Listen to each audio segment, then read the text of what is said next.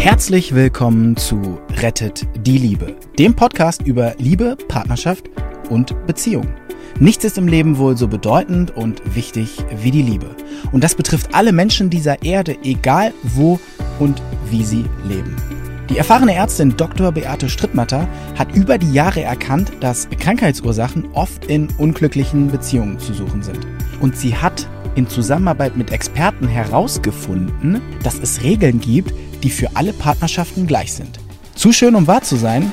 Dann hör einfach zu. Wir sind nochmal beim Thema Schatten und jetzt ein ganz, ganz, ganz spannendes Thema. Ähm, ihr habt bestimmt in, der, in, den Zeitschriften und in den Medien verfolgt, dass es ja, dass mehr Frauen in die Führungsriegen kommen sollen und dass es Frauenquoten geben soll. Jetzt frage ich euch, warum brauchen wir Frauenquoten? Es gibt nur einen Grund dafür, dass wir Frauenquoten brauchen. Und der heißt, es sind nicht genug Frauen dort. Und von selber kommen sie offenbar auch da nicht hin. Die Frage ist, warum kommen sie da nicht hin? Frauen kommen eigentlich überall hin, wenn sie es wollen. Und sie lassen sich auch nicht mehr aufhalten. Sie sind in allen Berufen. Das Argument zählt nicht. Die Männer, die sind eine Riege untereinander und die lassen die Frauen. Stimmt, so kann ich das nicht bestätigen. Und zwar aus den Menschen, die ich sehe, die in den Führungsriegen sind. Zum Beispiel wie Anja, diese Frau kam zu mir, weil sie äh, wachsende Muskelschmerzen hatte und Gelenkbeschwerden und im Rücken hat es immer gezwickt und das war erst seit sie in die Führungsriege eines großen Konzerns aufgestiegen war. Ich sag, wie geht es Ihnen denn dort am Arbeitsplatz? Also natürlich untersuche ich so jemanden, natürlich mache ich alles andere auch vorher und bei den meisten Menschen funktionieren diese anderen Dinge, naturheilkundliche Dinge, Chirotherapie, Akupunktur, Störheit, das funktioniert bei den meisten. Bei ihr aber war das zu langsam. Ich erwarte von dem, was ich mache, dass ich beim zweiten, dritten Mal wesentlich weitergekommen bin, was die Symptomatik angeht. Zum Beispiel sollte ein Rückenschmerz weg sein oder ein Kopfschmerz sollte weg sein, Migräne gelindert, bei ihr aber nicht. Und ich frage sie, äh, wie geht es Ihnen denn dort? Da sagt sie, ähm, ach ja, ich komme mit der Arbeit gut zurecht. Hm, das war dieses, dieses kleine Zögern. Und wenn man genau hinhört, dann war da dieses, ach ja, sag ich, ähm, lieben Sie es dort zu arbeiten? Dann sagt sie, hm, ich wollte unbedingt dorthin, aber jetzt, ähm, naja, sagt sie, ich bin jetzt nicht mehr Teil dieser Frauengemeinschaft, in der ich mal war. Und ich habe auch das Gefühl, die anderen, die meiden mich. Ah ja, was machen die anderen noch?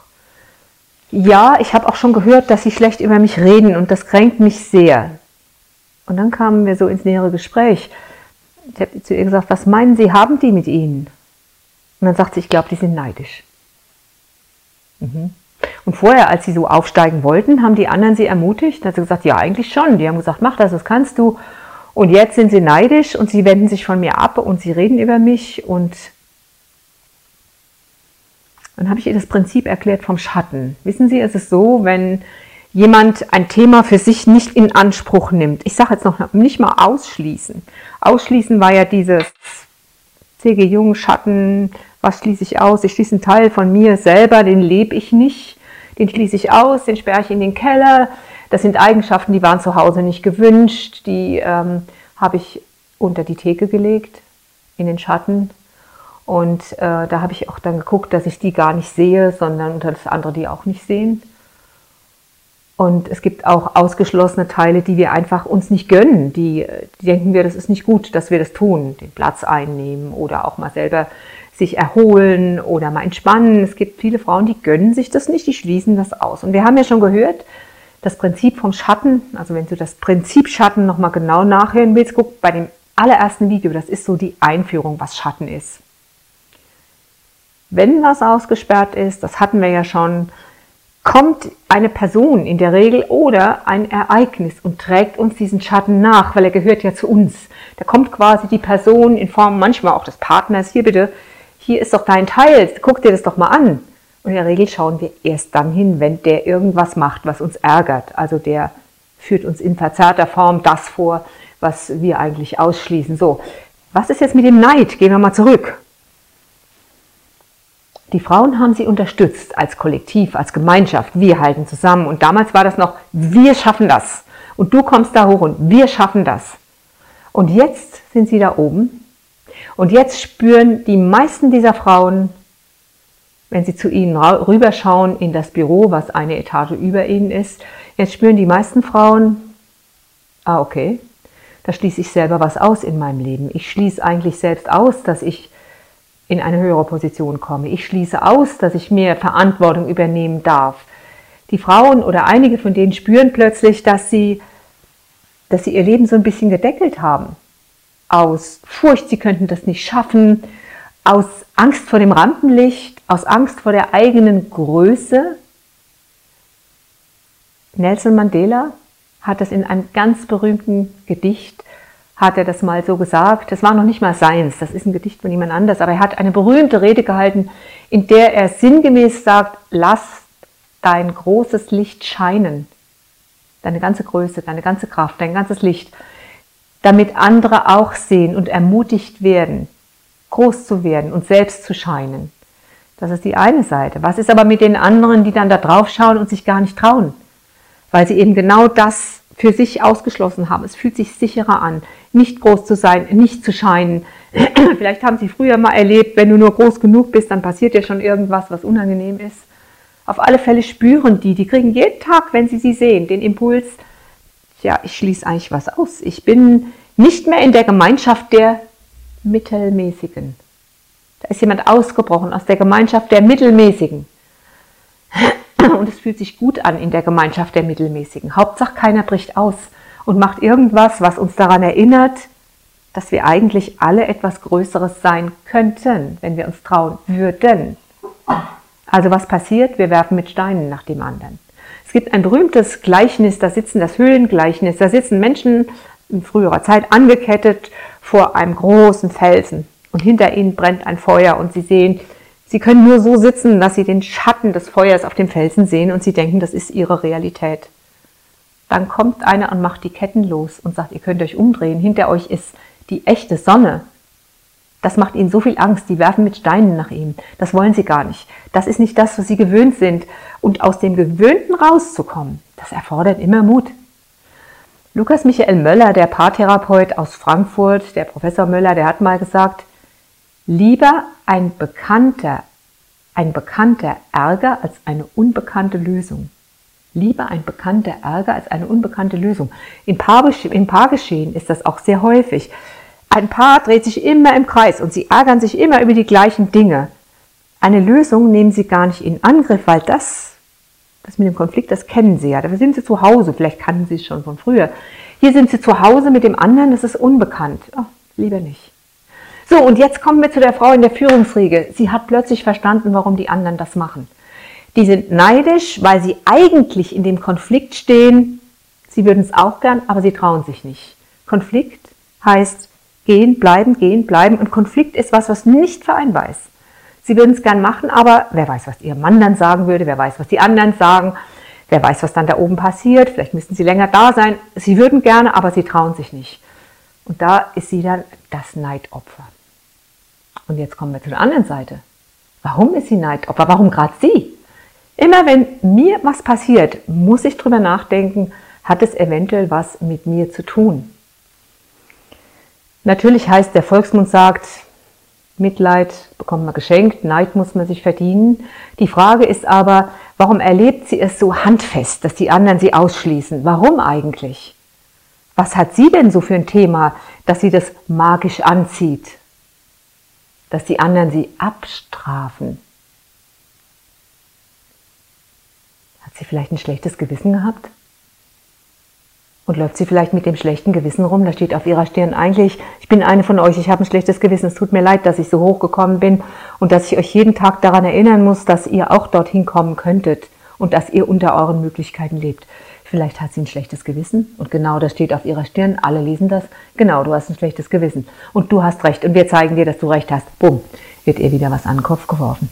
Oder vielleicht hat sie ein altes Erlebnis aus der Kindheit, wo man ihr gesagt hat, das schaffst du nicht, da gehörst du sowieso nicht hin. Das wäre dann der Sound der Kindheit. Da haben wir ein paar Videos dazu. Oder, und das ist auch etwas, was man in Betracht ziehen muss, ich werde es nicht länger ausführen, aber ich schneide es nur an. Man weiß, dass Menschen zu ihrem System sehr treu sind. Das System der Familie. Alle waren Handwerker, da kann ich nicht studieren. Alle, mein Vater war Bäcker und der Großvater, da kann ich nicht Arzt werden. Und diese Treue zum System, die ist wiederum von ganz früher, die Treue zum System bedeutet, dass wir aus dem System nicht rausfallen sollten. Denn wer aus dem System rausfällt, der wird abgestraft, verlassen, verlassen werden. In früherer Zeit hieß sterben. Die Treue zum System kennt man aus, den systemischen, aus der systemischen Familienarbeit. Das sind sehr hochspannende Dinge, die man dort erfahren kann. Dass es auch Ordnungen im System gibt. Vielleicht waren ihre Vorfahren Handwerker, Friseure und auf keinen Fall in einer Vorstandsetage.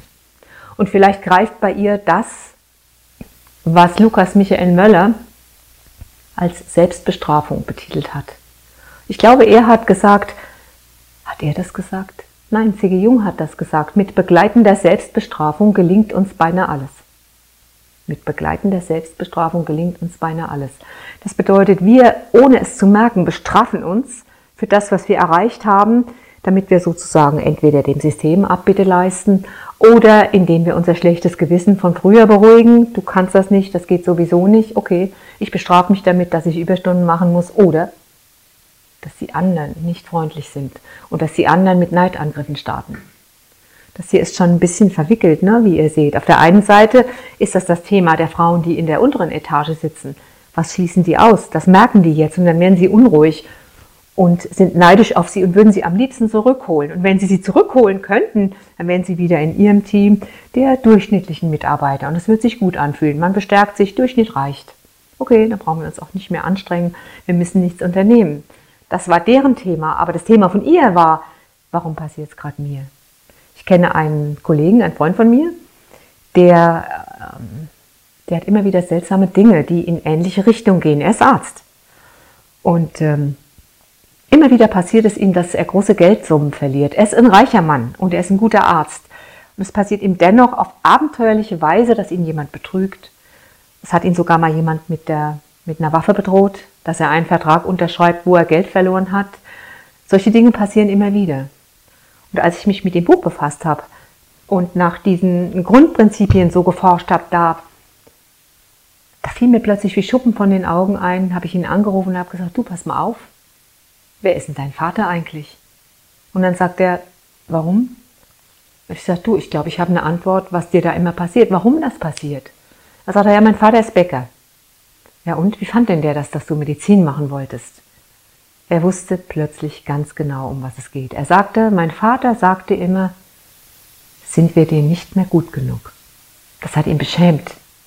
Und quasi um seinem Vater immer wieder zurückzugeben, lässt er sich immer wieder entweder übers Ohr ziehen oder in anderer Weise Geld verlieren, nach dem Motto, seht ihr, so viel Geld habe ich doch nicht. Das ist was, was vollkommen absurd eigentlich ist. Von der Logik her ist das vollkommen unmöglich. Aber er hat es sofort verstanden. Okay, ja, mein Vater respektiert mich heute sehr. Es scheint in mir drin zu sein. Okay, mein Lieber, geh mal und lass dir helfen, dass dieser Glaubenssatz, ich muss zurückgeben, damit ich weiter zum System gehöre, dass der mal aufhören kann. Aber ihr seht, das ist nicht nur Psycholaberkram, das hat handfeste Auswirkungen auf euer Bankkonto, auf die Stellung, die ihr seid, auf die Familie, in der ihr lebt. Spannend, oder? Und beide haben eine Lösung gefunden. Diese Frau in der oberen Etage hat das verstanden, die ist in professionelles Coaching gegangen und hat danach schauen lassen, was hat es mit mir zu tun, dass sie neidisch sind. Und das hörte dann auf. Nachdem ihr Thema beseitigt und gelöst war, hörte das dann auf.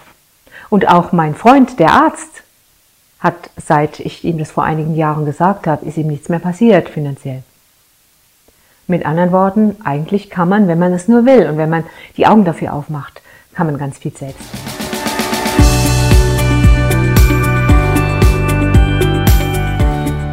Und wie war es? Wenn es euch gefallen hat, dann abonniert gerne den Podcast. Beate Strittmatter hat auch ein Buch geschrieben, Rettet die Liebe dann habt ihr die Gesetze immer zur Hand. Der Link ist in den Show Notes. Macht's gut, bis zum nächsten Podcast.